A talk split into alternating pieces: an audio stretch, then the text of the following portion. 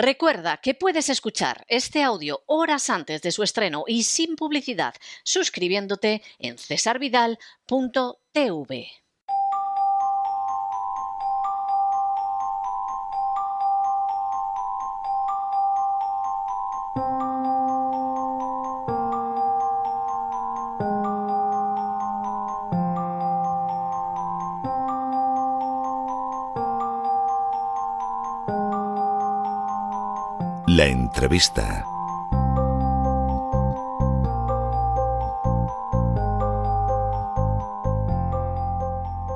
Estamos de regreso y estamos de regreso para abordar en una entrevista uno de los temas de mayor gravedad, de mayor trascendencia, de mayor profundidad de la política exterior española, pero tendría que decir también por extensión de la política norteafricana. España tuvo una historia colonial en África no tan extensa, no tan importante como la que pudieron tener potencias del tipo de la Gran Bretaña, de Francia, de Portugal e incluso de Alemania, pero la verdad es que la actuación colonial de España en África dejó mucho que desear desde muchos puntos de vista. La semana pasada examinamos lo que fue la situación en Guinea Ecuatorial, realmente lamentable en cuanto al dominio colonial, primero por un lado y después a la salida de ese dominio, pero posiblemente la herida abierta más claramente en estos momentos de ese pasado colonial en África sea el caso del Sáhara.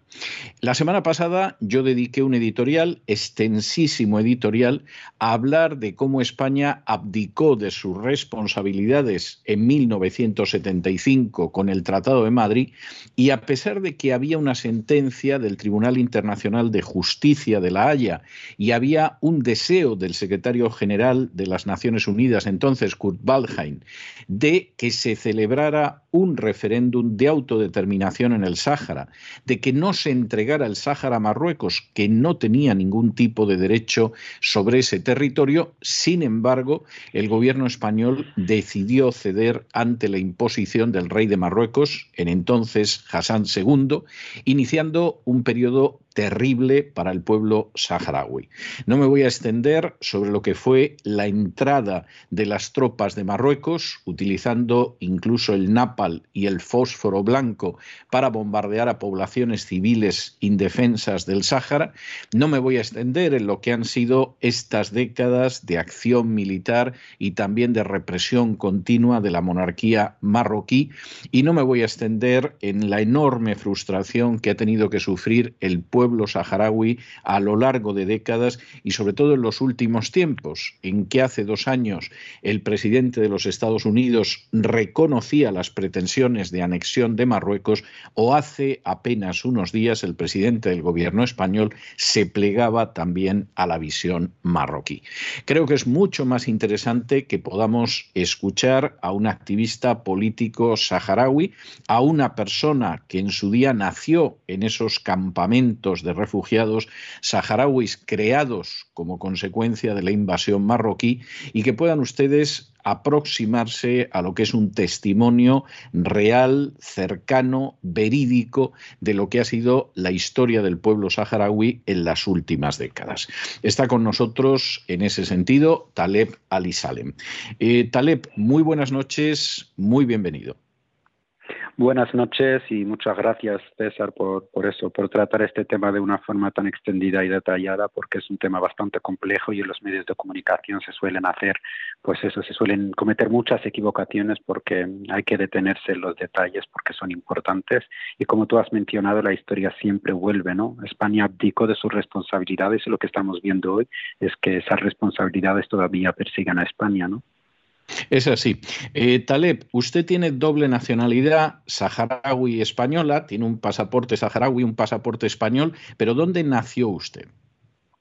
Yo nací en los campamentos de refugiados saharauis que se encuentran en, Argelia, pero mis padres eh, nacieron en el entonces Sáhara Español, la provincia 53, nacieron bajo bandera española, tuvieron DNI como ciudadanos españoles, por lo cual yo, pues eso, pude acceder sin ningún problema a la nacionalidad española por origen, porque soy hijo teórica y legalmente de, españoles. Nací en los campos de refugiados, ahí estuve hasta los ocho años y luego ya vine a, España, que es donde pues eso me crié y crecí. ¿Cómo pudo salir Taleb de esos campos de refugiados? ¿Qué es lo que permite que finalmente un niño de tan solo ocho años de edad pueda salir de esos campos de refugiados que la gente ignora y llegar hasta España? Bueno, es, una cuestión muy interesante porque aquí podemos ver también lo que es la, eh, política, ¿no? Siempre eh, y desde esa abdicación vergonzosa desde cuando España abandonó el Sahara occidental de aquella manera, hubo, digamos, en la sociedad civil española hubo mucha indignación. Nadie entendía por qué eh, una provincia española, un territorio teóricamente español, se le abandona de la noche a la mañana y se deja a esos saharauis españoles eh, tirados frente a esa invasión brutal militar marroquí que pretendía acabar con ellos. Entonces, en la sociedad civil española de aquellos años empezaron a nacer muchísimas asociaciones de apoyo al pueblo saharaui y bueno, lo que querían era, contradiciendo lo que hacía su gobierno, lo que ellos querían era estar al lado del pueblo saharaui, ayudarle y, eso, y apoyarle y acompañarle en su camino y en su lucha. Y bueno, todas esas asociaciones empezaron pues eso, a viajar a los campamentos de refugiados a ver qué necesidades había. Y bueno, una de las necesidades era sacar de forma urgente a todos los niños en verano porque las temperaturas alcanzaban los 50 grados, no había agua potable, no había electricidad en esos campos refugiados y tampoco había solución visible de que, pues eso, que prevea que esta gente puede volver a su tierra, ¿no? Entonces nació lo que se conoce como programa Vacaciones en Paz, que consistía en traer a niños en verano desde los campamentos de refugiados y que pasasen el verano, pues eso, acogidos por familias españolas aquí en España España y que no solo disfruten de lo que es eh, un verano en buenas condiciones o de atención médica, sino que conozcan el mundo, ¿no? Yo conocí el mundo por primera vez cuando vine aquí con, con ocho años. Yo no sabía lo que era una televisión, ni siquiera sabía lo que era una puerta, no entendía por qué una casa eh, tenía escaleras, no entendía por qué le daba un botón y se encendía la luz, ¿no?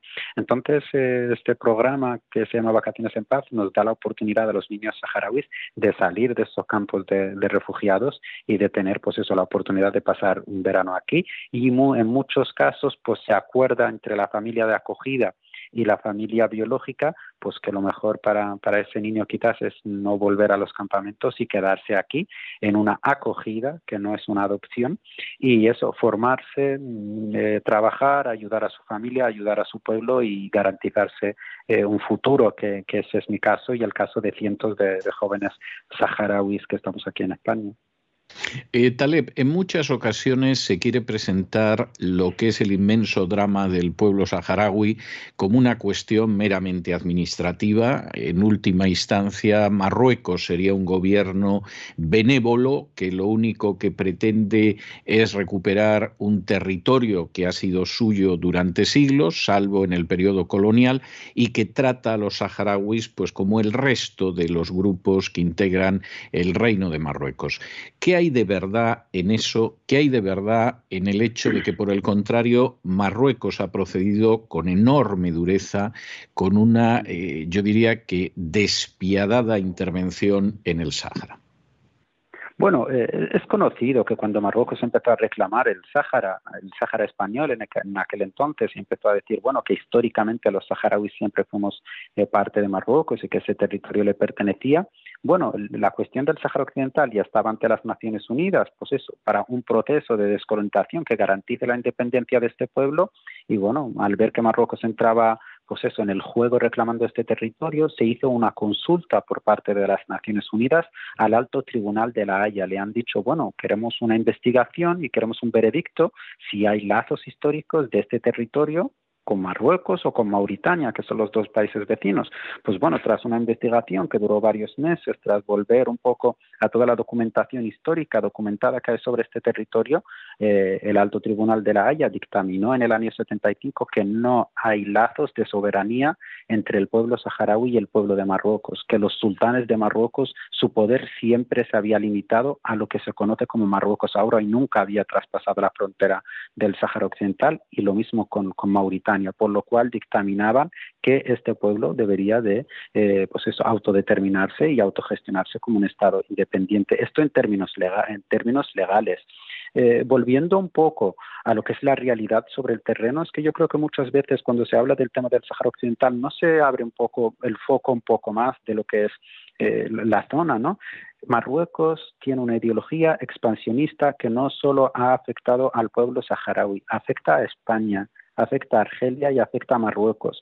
Si volvemos a la historia y mucho antes del inicio del conflicto del Sáhara Occidental, el, recién independizado Argelia, que le ha costado un millón y medio de, muertos esa guerra contra el colonialismo francés, recién independizado se estaba construyendo como Estado, Marruecos mandó sus tropas a invadir territorio argelino. Gran parte del territorio argelino, Marruecos lo reclamaba como suyo en lo que se conoce como la Guerra de las Arenas, que fue en el año 63 en, el caso de Mauritania vemos exactamente lo mismo. Mauritania se independizó y Marruecos no reconoció a Mauritania como Estado hasta nueve años después, porque decía que Mauritania era un territorio de Marruecos. Mauritania no pudo ingresar en lo que es la organización de la Liga Árabe hasta tres años después, porque Marruecos decía, es que no pueden entrar porque no son Estado, esto es mío y yo lo voy a recuperar. Por lo cual, eh, el hecho de que haya tenido éxito en ocupar en gran parte del Sahara Occidental, no quiere decir que le pertenezca, ¿no? Tenemos que analizar que Marruecos siempre ha tenido un deseo expansionista y que este discurso que tiene, como que los saharauis son parte de Marruecos y demás, eh, lo podría tener perfectamente si hubiese podido ocupar Canarias o si hubiese podido ocupar Mauritania o parte de Argelia. Diría, bueno, pues estos son ciudadanos marroquíes que tal, ¿no? Entonces, el problema aquí es, el expansionismo y el imperialismo que, que hay en Marruecos y que muchas veces se permite por parte de grandes potencias como Estados Unidos o Francia, y no solo que se, se permite, sino que se patrocina, ¿no? Estoy totalmente de acuerdo. Es que me parece que además en términos jurídicos e históricos no hay la menor duda. Eh, yo recuerdo, yo era jovencito entonces, pero recuerdo perfectamente esa sentencia del Tribunal Internacional de Justicia de La Haya, que era absolutamente inatacable, de una solidez tremenda y que establecía que efectivamente ni Marruecos ni Mauritania tenían el más mínimo derecho al territorio del Sáhara y sin embargo en apenas unas horas apareció Hassan II diciendo que se iba a quedar de todas formas con el Sáhara. O sea, esta, esta es la, la tristísima realidad, no, no sirve darle más vueltas. ¿Cómo ha sido la vida de los saharauis durante estos años en que han estado invadidos en que se han visto obligados a convertirse en refugiados, muchos de ellos, en que muchos han terminado siendo exiliados. Eh, ¿Qué ha sido la existencia del pueblo saharaui durante este tiempo? Bueno, ha sido una existencia eh, bastante dura porque, bueno, cuando Marruecos invadió el Sáhara Occidental, España salió de aquella manera, Marruecos se hizo con el territorio militarmente, mucha gente tuvo que escapar hacia Argelia, que era el país vecino, para establecer unos campos de refugiados, pero mucha gente se quedó por decisión propia o porque bueno, porque mucha gente dijo yo me quedo aquí y voy a afrontar mi futuro, o otros que no les dio tiempo a salir de las ciudades ya tomadas por el ejército marroquí. Entonces aquí nos encontramos que un mismo pueblo se ha dividido entre la parte que fue a refugiarse a Argelia y la parte que quedó en el Sáhara Occidental ocupado. Me dice mi madre que cuando llegó a Argelia como refugiada, por tan solo con unas mantas, ¿no? Eh, ellos cuando llegaron a Argelia, a ese desierto, a refugiarse, dijo, bueno, estábamos convencidos de que esto en una semana o en un mes estaría solucionado y volveríamos a casa porque el mundo no puede permitir una barbaridad así, que se nos eche de nuestra casa y de nuestra tierra de una forma eh, tan vergonzosa. Y fíjese usted, han pasado casi 50 años, yo soy la tercera generación que ha nacido en el exilio y mi madre todavía no ha podido eh, volver a esa casa de la que escapó en el 75, por lo cual es una situación dramática y el hecho de que mi madre no haya podido volver a su casa en, en el Sáhara Occidental que está ocupado también quiere decir que no ha podido ver a toda esa familia, no ha podido ver a sus tíos, no ha podido ver a su hermana que ya falleció anciana sin poder verla, ¿no? Murió con ese deseo de poder ver a su hermana. Y bueno, Marruecos se hizo con el territorio, construyó un muro que cierra, sella completamente la parte que ocupa y nos encontramos con una situación humanitaria dramática porque la gente que vive bajo ocupación viven como minoría eh, en su propia tierra. ¿no? Marruecos ha llenado el territorio de colonos marroquíes, entonces los saharauis son una minoría y si hacen una manifestación mínima de identidad de que son saharauis o de que son diferentes a, los marroquíes, se les niega el trabajo, se les niega el sueldo, se les niega los estudios, entonces mm, están discriminados dentro de su propia dentro de su propia tierra y digamos que en un 90% no hay datos oficiales, pero una gran mayoría viven en una pobreza casi extrema, ¿no? Porque Marruecos no permite que los saharauis puedan tener acceso a sus recursos. Si vemos la otra parte, los que están en los campos de refugiados, pues viven gracias a las ayudas eh, humanitarias. ¿no? Ayer ponía en redes sociales que me llama mucho la atención que siendo el Sáhara Occidental el país con el banco de pesca más rico del mundo, me parece muy triste que el pueblo saharaui tenga que comer sardinas enlatadas que llegan en camiones de Cruz Roja. O sea, me parece muy paradójico. Sí, sí, sí, es cierto, es cierto y es algo bueno, más que paradójico, muy trágico. Esa, esa es la tristísima realidad. Es inmensamente trágico lo que lleva viviendo durante todo este tiempo el pueblo saharaui. ¿Y cómo ve el pueblo saharaui el hecho de que la potencia colonial que tenía que haber salido del Sáhara como no salió, es decir, convocando un referéndum de autodeterminación, manteniendo la administración hasta que se hubiera expresado con libertad el pueblo saharaui. ¿Cómo ve la política que ha desarrollado durante estos años, durante estas décadas? Porque efectivamente estamos hablando de casi medio siglo. Bueno, ahora se está hablando con la decisión de, de, la última decisión, de, ese giro que ha hecho el gobierno de Sánchez aquí en España, se está hablando mucho por parte de los partidos que creen que están apoyando al pueblo saharaui eh, y lo dicen casi con orgullo. Queremos que España vuelva a esa neutralidad. Pero es que a mí ni la neutralidad me parece lo justo en este caso, porque cuando tú eres parte del problema, cuando tú eres el causante y casi el responsable o el culpable de este problema, no puedes ser neutral. Neutral en el caso del Sáhara Occidental podría ser, por ejemplo, Taiwán o Corea del Sur, pero España no puede ser neutral porque es uno de los actores principales, por lo cual yo creo que España tiene que tener un papel protagonista en la descolonización del, del Sáhara Occidental. Y hace poco Ábalos, eh, el ministro, el exministro Ábalos, que fue apartado, y hay voces aquí en prensa que dicen que fue apartado por estas declaraciones, decía en una entrevista de televisión que todavía para sobrevolar los cielos, el aire del Sáhara Occidental, eh, los aviones de los países no le pedían permiso a Marruecos, se le pide a España porque legalmente este territorio está registrado ante la ONU como territorio español. O sea, fíjese hasta qué grado estamos hablando de que España es responsable de esto, por lo cual es imposible mantener un papel neutral, pero aún así ha mantenido un papel entre comillas neutral, apoyando pues eso, el proceso que estaba liderando las Naciones Unidas. Pero aquí tenemos que mencionar algo muy importante, que mientras jugaba a esa neutralidad en declaraciones lo que es en política o realpolitik sobre el terreno se apoyaba de una forma clarísima a Marruecos. Aquí en el gobierno de José Luis Rodríguez Zapatero se han regalado armas y esto está documentado y hay investigaciones periodísticas, se han regalado, o sea, ni siquiera se han vendido, se han regalado armas que luego activistas en la zona del Sáhara Occidental ocupado han podido documentar en vídeo que esas armas entregadas por Zapatero de forma gratuita al ejército marroquí han sido utilizadas para, eh, pues eso, para atacar o para maltratar o para violar al pueblo saharaui. Y esto contradice la ley española que dice y prohíbe claramente vender armas a países eh, que violen los derechos humanos. Por lo cual, ah, en España se ha llevado como una política muy pro-marroquí en lo militar, en lo económico, aunque en el discurso se ha mantenido siempre una cierta neutralidad. Eh, ahora estamos viendo que, es, que se da un giro de 180 grados y es completamente incomprensible porque dejando a un lado lo que es el derecho del pueblo saharaui, porque hay un derecho. Yo muchas veces cuando hablo de esto digo, es que yo como saharaui no le estoy pidiendo a España una limosna, no le estoy pidiendo una solidaridad con una causa ajena. Yo como ciudadano vivo en este país, vivo en España, pago mis impuestos, si tengo una deuda la pago y en el momento que yo no pago mis impuestos, no pago lo que tengo que pagar, hay una ley que me obliga y me va a multar o me va a llevar a la cárcel. Pero yo respeto las leyes y pago todo lo que tengo que pagar como individuo.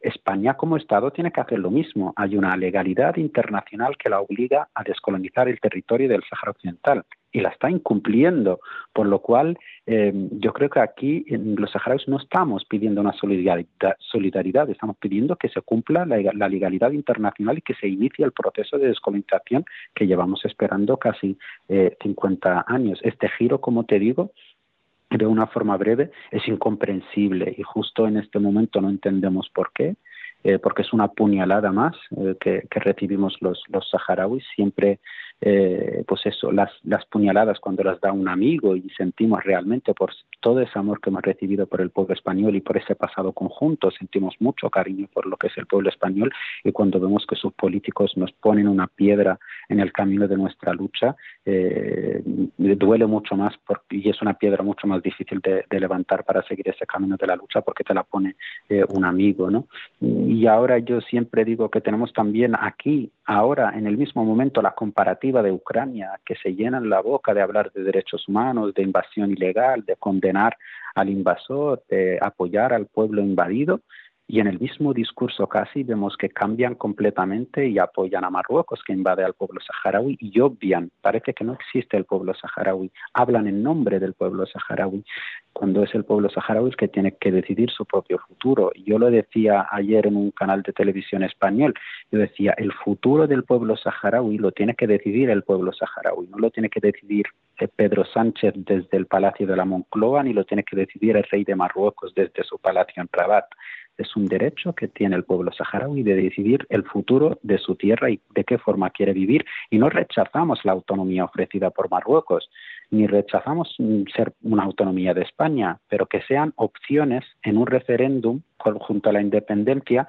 y que el pueblo saharaui elija si quiere ser una autonomía de Marruecos, si quiere ser autonomía de España o si quiere ser un Estado independiente. Yo creo que no es tan difícil de entender y si hay una voluntad real, esto se puede hacer en 73 horas en cuatro o cinco días se puede organizar un referéndum y el pueblo saharaui puede votar y se acaba este problema, pero no hay voluntad y las fuerzas aquí se imponen pisoteando, por supuesto, la legalidad internacional que en otros lados como Ucrania vemos que defienden y abanderan. A mí me parece que esto es innegable. Es decir, en última instancia, no es que el pueblo saharaui sea un pueblo necesitado de caridad, de benevolencia, de solidaridad. No, lo que está pidiendo es justicia y lo que está pidiendo es que se cumpla la legalidad internacional. Y, esto es algo elemental, no hay, no hay más vuelta de hoja al respecto. ¿Qué, ¿Qué explicaría a juicio de usted el hecho de que haya naciones que hayan decidido que finalmente las tesis marroquíes totalmente contrarias a la historia, totalmente contrarias al derecho internacional, se impongan? Y estoy hablando en, en un caso muy concreto de la decisión de Donald Trump al respecto de reconocer la anexión del Sáhara por Marruecos y, por supuesto, dos años después también de la posición de España, que no ha movido un dedo en favor de la legalidad, pero que al menos tampoco eh, en ese sentido hacía un reconocimiento formal de las ambiciones de Marruecos. ¿Qué, ¿A qué atribuye usted esa conducta?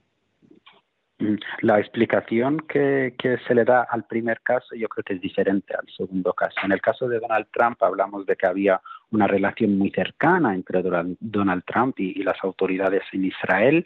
Y bueno, Israel lleva muchos años soñando con normalizar las relaciones con los países árabes que son los que la rodean y con los que mantuvo una enemistad durante mucho tiempo debido al conflicto en Palestina. Entonces, bueno, Donald Trump y lo que se conoce como eh, los, los acuerdos de Abraham venía pues, con ese gran proyecto de normalizar las relaciones de de, Israel con, gran parte de los países árabes. ¿no?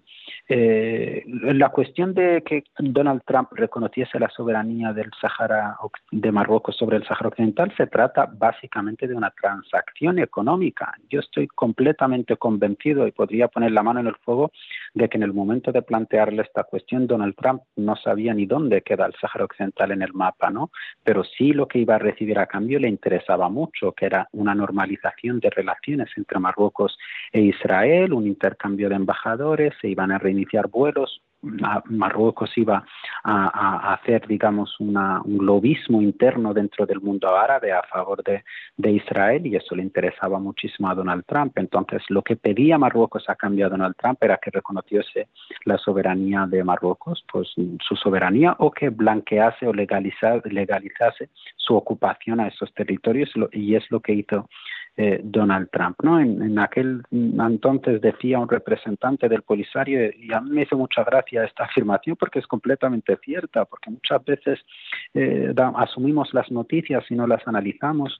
Decía este señor, decía, bueno, es que yo podría entender que Trump reconociese la soberanía de Marruecos sobre Texas, por ejemplo, que es un territorio de Estados Unidos, pero que Trump reconociese la soberanía de Marruecos sobre el Sáhara Occidental cuando pues yo no le he visto sobre un camello aquí, ni tiene ningún abuelo ni familiar por aquí. Entonces es ridículo muchas veces cómo funciona la política eh, internacional, porque por un lado defienden lo que son las leyes y la legalidad internacional y por otro lado nos están diciendo que es la ley del más fuerte, ¿no? Y Marruecos se envalentó no y bueno, fue pregonando, perdón, el Sahara es mío porque me lo, me lo dio Trump, ¿no? Y esto roza lo ridículo. El Sahara, en todo caso, te lo tiene que dar el pueblo saharaui, que es el dueño de esta tierra y, y, quien habitó esta tierra durante siglos, ¿no?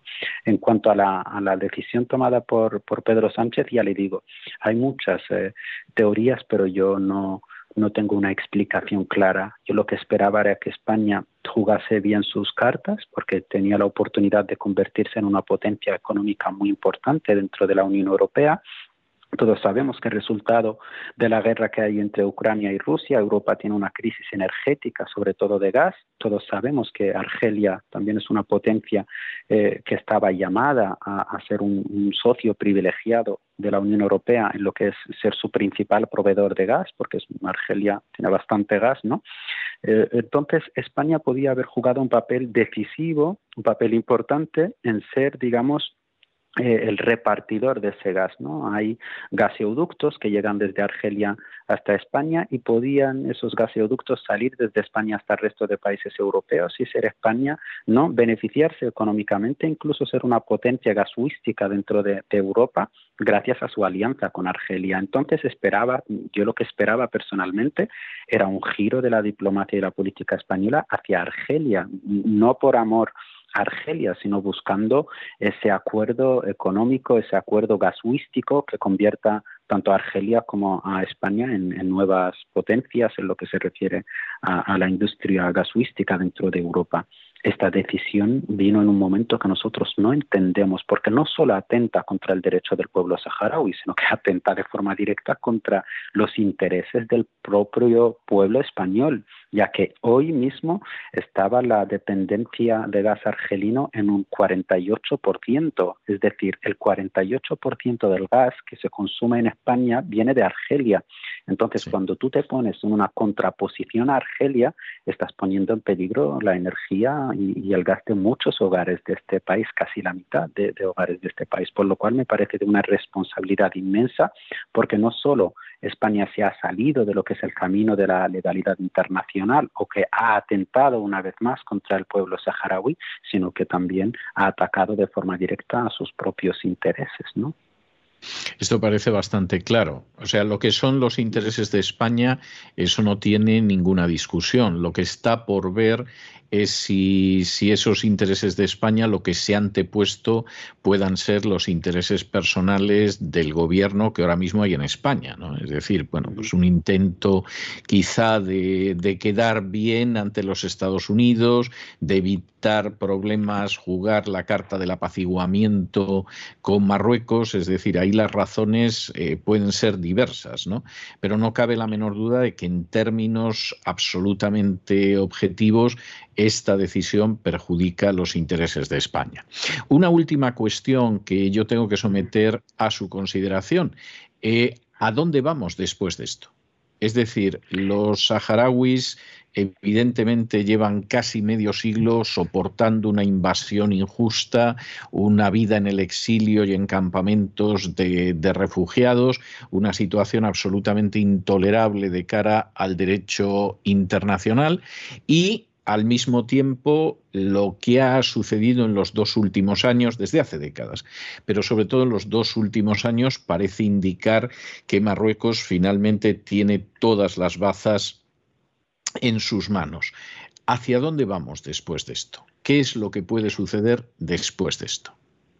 Bueno, yo personalmente creo que nos encontramos en la última fase o el último capítulo de lo que es el conflicto del, Sahara Occidental. No sé eh, cuánto tiempo va a durar, si 5, 10 o 15 años, pero creo que ya estamos en, la última, en el último capítulo de, este conflicto y tampoco le puedo decir cuál va a ser la solución final que defina eh, este conflicto, pero yo creo que tampoco se puede permitir una violación tan flagrante de la, del derecho internacional, porque no hay dudas en este caso. El derecho internacional, las Naciones Unidas son muy claras y el pueblo saharaui nunca va a aceptar una autonomía bajo eh, bajo soberanía marroquí. Creo que sería un suicidio empujar al pueblo saharaui a vivir bajo una autonomía marroquí, porque estaríamos hablando de, un conflicto real que no solo afectaría al pueblo saharaui, sino afectaría a toda la zona. Y por otro lado, yo no soy tan negativo. Yo creo que Marruecos todavía no tiene todas las, las batas. Por otro lado, también vemos una Unión Africana bastante eh,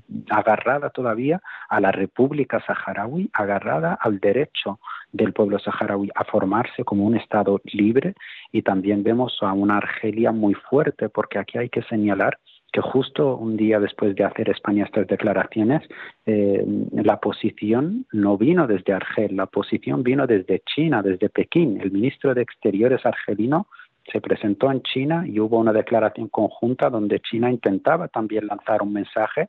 Yo creo que ya un poco está ampliando la vista a lo que es la, la geoestrategia o la geopolítica general en la zona si España estaba quizás o justifica su decisión eh, una cierta alianza con Estados Unidos y, Francia para pues eso, a tener a un Marruecos, a un aliado en el norte de África muy fuerte y, muy extenso, ¿no? Eh, China nos estaba lanzando un mensaje de que su aliado en la zona, el aliado también de Rusia, que es Argelia, que tampoco está, está solo. Entonces yo creo que el Sáhara Occidental solo es parte de, de un gran juego mundial, un nuevo panorama que vamos a, ver ahora de, alianzas y de bandos eh, que, van a ser eh, alianzas muy marcadas y bandos muy marcados que van a dar eh, pues eso, resolución al conflicto del Sáhara Occidental. Yo creo que más pronto que tarde. No sabría decirle cuándo ni cómo, pero estoy convencido que estamos en el último capítulo de este conflicto. Y en el que no necesariamente esto va a acabar con, Marruecos imponiendo su voluntad, por lo que usted me dice. Eso es. yo creo que en Marruecos eh, se encuentra aislado porque ha intentado eh, durante mucho tiempo imponer eh, su ocupación al Sáhara Occidental y 50 años casi después seguimos hablando de Naciones Unidas, seguimos hablando de un enviado especial. Creo que finalmente, y por muchas declaraciones que haga Sánchez o que haga Trump o que haga la voluntad del pueblo saharaui es la que va a prevalecer. Y no estoy hablando desde el sentimentalismo de ser saharaui, ¿no? Estoy hablando desde un terreno real, que nunca se puede pisotear la legalidad internacional de una forma eh, muy clara. Nosotros no podemos coger a una mujer, meterla en una casa y decirle vas a convivir con tu violador porque es lo que nosotros queremos y es lo que lo mejor para ti. No se puede hacer eso y más con los vecinos mirando, ¿no? Entonces yo creo que el mundo, por muchas declaraciones que haga, estos países poderosos, por mucho que apoyan a Marruecos en cierto modo con sus declaraciones, lo que no pueden es coger al pueblo saharaui y someterle a que viva bajo el yugo de Marruecos cuando el pueblo saharaui va a rechazar eso siempre, ¿no? Bueno, es alentador, le digo sinceramente, yo creo que es alentador que efectivamente, lejos de considerar que esto se ha terminado y esto no tiene más vuelta de hoja y, hasta aquí hemos llegado, efectivamente la conclusión a la que usted llega es que esto no se acaba. Es decir, que, que esto continúa, que quizá estamos en la fase final y que quizá además lo que va a suceder es que en esa fase final con lo que nos vamos a encontrar es con que lo que se va a imponer va a ser finalmente el derecho y la justicia y no las apetencias del rey de Marruecos. En fin, no sabe hasta qué punto desearía que fuera así, ¿eh? inshallah, que, realmente fuera así. En fin, eh, Taleb, le tengo que agradecer muchísimo el tiempo que ha pasado con nosotros. Yo creo que ha arrojado usted muchísima luz sobre lo que es ese conflicto del Sáhara desde distintos ángulos y no hace falta que le diga, yo soy un defensor desde casi mi infancia, porque me pilló en la infancia, adolescencia, de la causa del pueblo saharaui, siempre me ha indignado terriblemente la manera en que España salió del Sáhara, la forma en que Marruecos invadió contra todo derecho el territorio del Sáhara y siempre he sentido una simpatía enorme, incluso un compromiso moral con la libertad y la independencia del pueblo saharaui, aunque no haya campañas de opinión en los medios para convencernos de ello. Al final la justicia y la legalidad internacional está por encima de la propaganda y, y de las campañas de opinión. Muchísimas gracias por haber estado con nosotros y un abrazo muy fuerte. Muchísimas gracias, eh, César. Ha sido un placer y gracias por arrojar luz ¿no? y por esa solidaridad. Yo creo que eh, si algo nos ha mantenido en el tiempo, ¿no? a pesar de todas estas contracorrientes que quieren de algún modo hacernos desaparecer, es eso, gente como usted que al fin y al cabo es justa, que cree en la justicia. Y yo creo que mientras haya gente justa que cree en la justicia, las causas justas siempre, más tarde o más temprano, van a prevalecer y van a ganar. Que así sea, que así sea. Un abrazo muy fuerte y hasta la próxima. Un abrazo, hasta luego.